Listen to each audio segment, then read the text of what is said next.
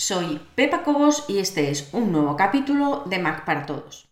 En esta ocasión vamos a seguir con Numbers y a terminar con Numbers y vamos a ver casos un poco más avanzados para poder filtrar y organizar la información de la que disponemos.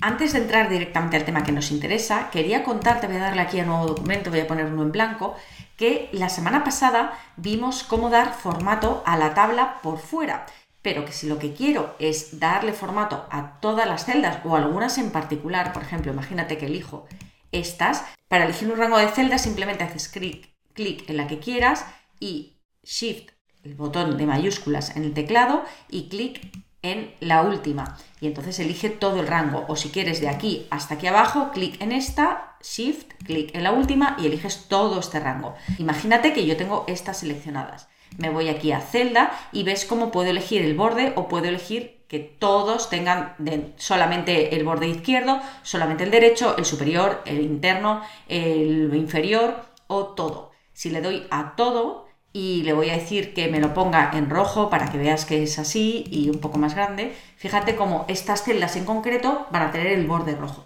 Si quieres seleccionar toda la tabla, te vas aquí, seleccionas toda la tabla, celda y eliges los bordes que sea. Además, puedes unir varias celdas e incluso el texto que esté dentro, ahora lo vamos a ver, puedes mm, formatearlo como tú quieras para que quede de la forma que a ti te guste. Si quieres unir varias celdas, simplemente tendrías que seleccionar las que quieras unir, por ejemplo, esta y esta, selecciono las dos y con el botón derecho del ratón, ves que pone fusionar celdas. El momento que le doy a fusionar celdas, estas dos celdas ya se han convertido en una sola que ahora está abierta. Tendría que ir aquí y decirle que quiero que me ponga el borde y que además quiero que me lo ponga de color rojo.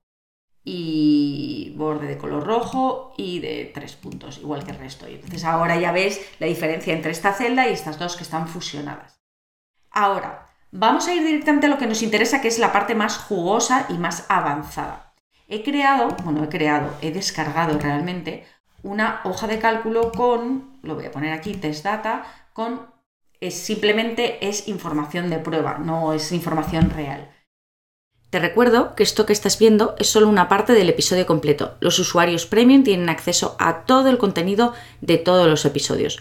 Puedes probar gratis durante dos días sin ningún compromiso y conseguir acceso a todos los capítulos de Mac para Todos. Solamente tienes que entrar en macparatodos.es barra prueba. Recuerda, macparatodos.es barra prueba.